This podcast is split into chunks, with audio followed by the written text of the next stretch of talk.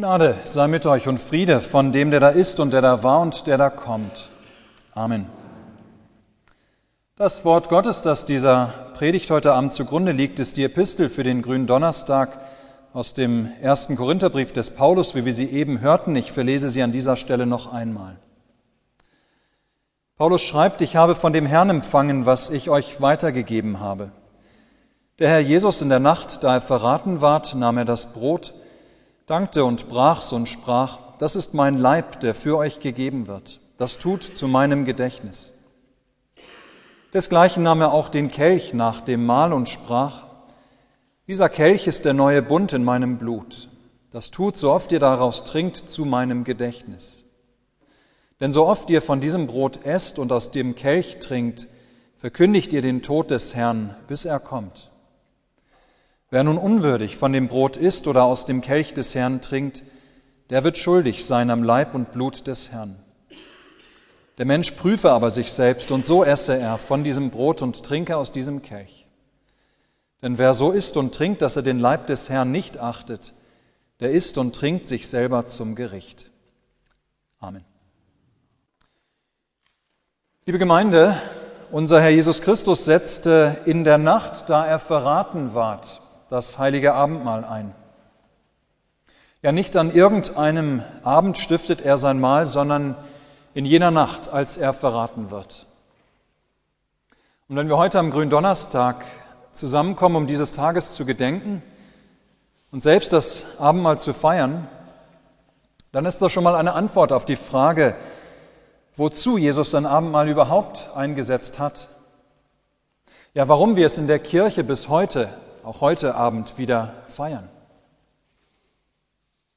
Und so steigen wir direkt ein in die Worte des Apostels Paulus an die Korinther und fragen als erstes, was für eine Bedeutung hat es wohl, dass Jesus mit seinen Jüngern in der Nacht, da er verraten ward, das Abendmahl feierte? Klar, es ist, wenn wir so wollen, ein besonders ereignisvoller Abend. Vor allem, wenn es darum geht, was nach dem Mahl, das Jesus mit seinen Jüngern hält, passiert. Jesus wird im Garten Gethsemane verhaftet, um von den hohen Priestern oder vor den hohen Priester gebracht zu werden, damit man Jesus zu Tode bringen kann. Judas hatte dafür Jesus verraten. Aber die anderen Jünger waren nicht viel standhafter gewesen. An diesem Abend, abgesehen von dem Einschlafen, an diesem Abend verlassen sie Jesus alle und fliehen. Und damit, ihr Lieben, haben wir einen ersten Hinweis darauf, wofür und vor allem für wen Jesus das heilige Abendmahl eingesetzt gegeben hat. Und zwar für die Schwachen und Kranken, nicht für die Starken und Gesunden. Ja, für Sünder. Für Sünder hat Jesus das Abendmahl gestiftet. Er setzte es eben an jenem Abend ein, an dem seine Jünger einen absoluten Tiefpunkt in ihrem Glauben erleben würden, als sie alle, alle Jesus verlassen. Aber Jesus verlässt seinerseits die Seinen nicht, sondern geht für sie alle in den Tod. Und das, was er mit diesem Tod und seiner Auferstehung drei Tage später errungen hat, ja, das teilt er in jeder Abendmahlsfeier aus. An solche, die es gut gebrauchen können und nirgendwo anders finden können. Jesus wusste um die Schwachheit seiner Jünger. Er wusste, dass sie ihn allesamt verleugnen und verlassen würden. Und darum setzt er auch sein Abendmahl ein, weil er wusste, dass ihr Glaube klein und schwach ist dass der Glaube der Jünger immer gefährdet ist, dass sie es alleine nicht schaffen, ohne ihn.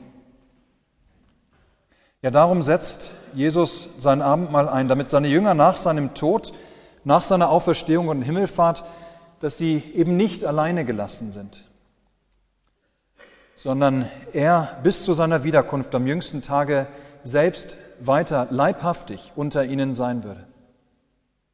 Jedes Mal, wenn sie das Abendmahl feierten, um sie auf ihrem Glaubensweg immer wieder zu stärken und im Glauben zu erhalten. Das können wir also als erstes festhalten vom Abendmahl. Das Abendmahl ist nichts anderes als der Ort bis zu seiner Wiederkunft am jüngsten Tage, an dem Jesus sich den Seinen leibhaftig gibt. Der Ort, an dem er sich mit den Seinen ganz, ganz eng verbindet. Und das zu unserem Trost und zur Stärkung unseres Glaubens, die wir schwache Sünder sind. Ja, das tröstet uns, das stärkt uns, dass unser Herr uns im Abendmahl sich selbst schenkt und damit seine Vergebung für uns erworben und gewonnen. Ja, dass er uns das schenkt, was wir von uns aus nicht schaffen können. Dass wir als Sünder gerecht vor Gott, dem Vater, stehen können. Wer ist also würdig, zum Abendmahl zu kommen, um den Begriff aufzugreifen, den Paulus selbst gebraucht. Nur derjenige, der stark im Glauben steht, so sind wir oft geneigt zu denken. Oder nur diejenige, die sich schon lange keinen Fehltritt mehr erlaubt hat, die gezeigt hat, was es heißt, ein richtiger Christ zu sein. Oder nur der, der sich ordentlich durch Fasten und Gebet vorbereitet hat. Nein, ihr Lieben, mein Glaube macht nicht das Abendmahl, sondern Jesus Christus. Und indem er sich selbst mir schenkt, stärkt er mir meinen schwachen Glauben. Natürlich ist es gut, sich auf das Abendmahl entsprechend vorzubereiten. Es ist gut, das Abendmahl nicht zu locker zu sehen, denn das Abendmahl bleibt das Mahl des wahren Leibes und Blutes unseres Herrn, ja des Herrn aller Herren. Hier begegnet uns der auferstandene Herr über Leben und Tod. Es bleibt sein Leib, den wir essen, und es bleibt sein Kelch, aus dem wir trinken, nicht unserer. Aber würdig bin ich, wenn ich mir meiner Hilfsbedürftigkeit vor Gott bewusst bin. Wenn ich nur im Grunde weiß, wie wenig ich es verdient habe zu kommen, aber gerade deswegen es so bitter nötig habe, und gerade deswegen auch kommen soll. Weil Jesus es für oder eingesetzt hat für mich, einem Sünder. Liebe Gemeinde, das ist das eine für Sünder. Allein für Sünder ist das heilige Abendmahl eingesetzt, uns zum Trost und zur Stärkung. Einen zweiten Gedanken zum Verständnis des Abendmahls wollen wir heute Abend von den Worten des Paulus an die Korinther aufgreifen. Wenn Jesus sagt, das tut zu meinem Gedächtnis, dann meint das, ihr Lieben, dann meint das viel, viel mehr, als dass wir uns bei jeder Feier des heiligen Abendmahls einfach nur an das erinnern, was Jesus damals getan hat. Ja, wenn Jesus sagt, das tut zu meinem Gedächtnis, bedeutet es viel mehr, als dass wir uns mit jeder Abendmahlsfeier einfach nur in Erinnerung rufen, was wohl damals gewesen ist, vor 2000 Jahren, damit wir es bloß nicht vergessen. So wird dieses Wort heute ganz oft und gerne verstanden. Aber es meint noch viel mehr. Ja, was Jesus mit diesem Wort Gedächtnis meint, das könnte man auch so übersetzen, das tut, damit ich mit meinem Opfer bei euch bin. Ja, das tut, damit ich mit meinem Opfer bei euch gegenwärtig bin. Ich hörte mal nach einer christlichen Massenveranstaltung einen Prediger sagen, von dieser Massenveranstaltung, er sagte, Gott war heute hier gewesen, ich konnte ihn spüren. Und da habe ich bei mir gedacht, was ist denn daran so besonders? Gott ist doch überall, immer. Ja, Gott ist doch niemals abwesend. Gott hält doch die ganze Welt zusammen. Er ist doch überall. Natürlich war er auch bei dieser Veranstaltung gegenwärtig gewesen. Und dann kamen mir die Worte Luthers in den Sinn, der einmal gesagt hat, es ist zweierlei, ob Gott da ist und ob er mir da ist. Ja, in der Tat. Das ist, oder das sind zwei unterschiedliche Dinge. Gott ist überall aber nicht überall ist er mir da. Und da kommt das wunderbare Geheimnis des Abendmahls rein.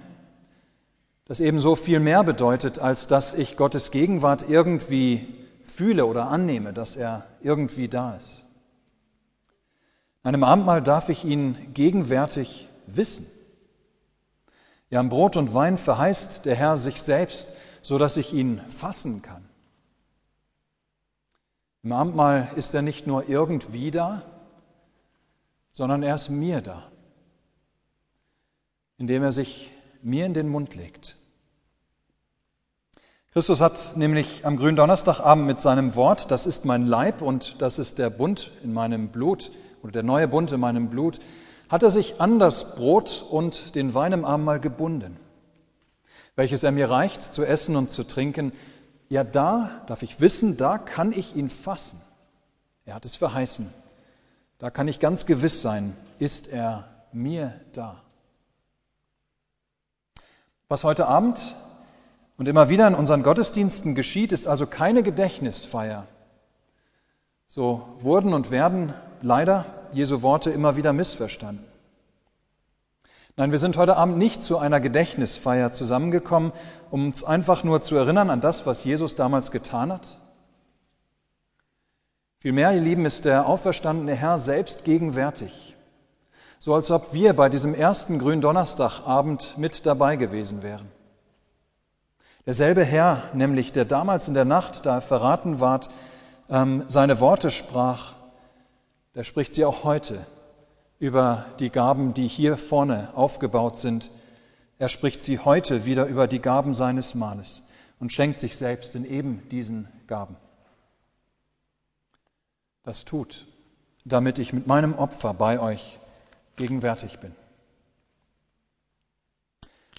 Nur, und das soll der dritte und letzte Gedanke dieser Predigt sein, weil das Abendmahl mehr ist als nur eine Gedächtnisfeier mit Brot und Wein, die an Vergangenes einfach nur erinnert.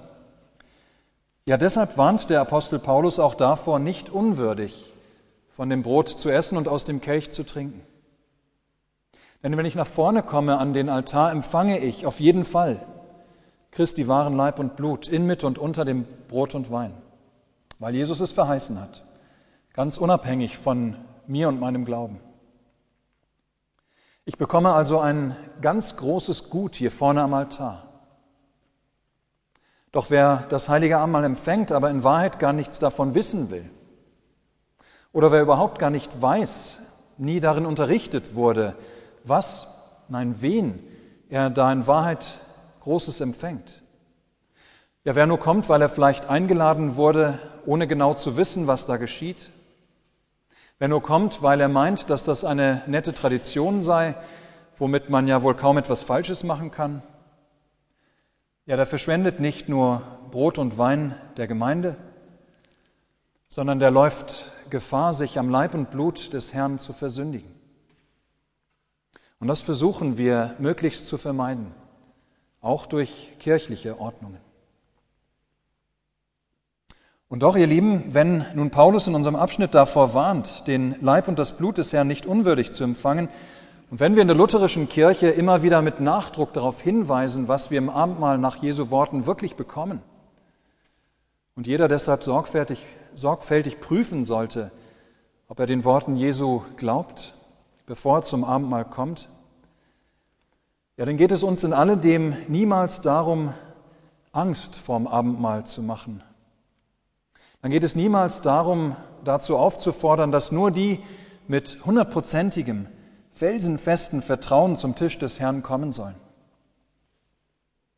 Nein, einzig geht es darum, dass wir das heilige Abendmahl niemals auf die leichte Schulter nehmen. Denn es ist eben viel mehr als nur eine Traditionsfeier der Kirche, die wir nach unserem Gutdünken feiern können. Es ist auch viel mehr als eine Veranstaltung, in der wir einfach nur zeigen wollen, dass wir uns oder dass wir irgendwie zusammenstehen und zusammengehören. Es ist viel mehr als eine Feier, in der wir nur mit Symbolen irgendwie Dinge zum Ausdruck bringen, die längst vergangen sind. Nein, das heilige Abendmahl, das ist der lebendige Herr Jesus Christus selbst, der im Brot und Wein zu uns kommt, um uns mit seinen Gaben zu dienen, zu trösten und zu stärken in der Vergebung unserer Sünden. Das fordert einen fröhlichen Ernst von unserer Seite, ja. Aber eben fröhlich können und sollen wir kommen. Auch heute Abend wieder. Christus gibt sich im Sakrament dir und mir und allen Sündern. Kaum etwas vermag so zu trösten, als das Wissen, dass der, der für uns und bei uns ist, auch in uns Wohnung nehmen will. Amen. Der Friede Gottes, welcher höher ist als alle Vernunft, bewahre eure Herzen und Sinne in Christus Jesus.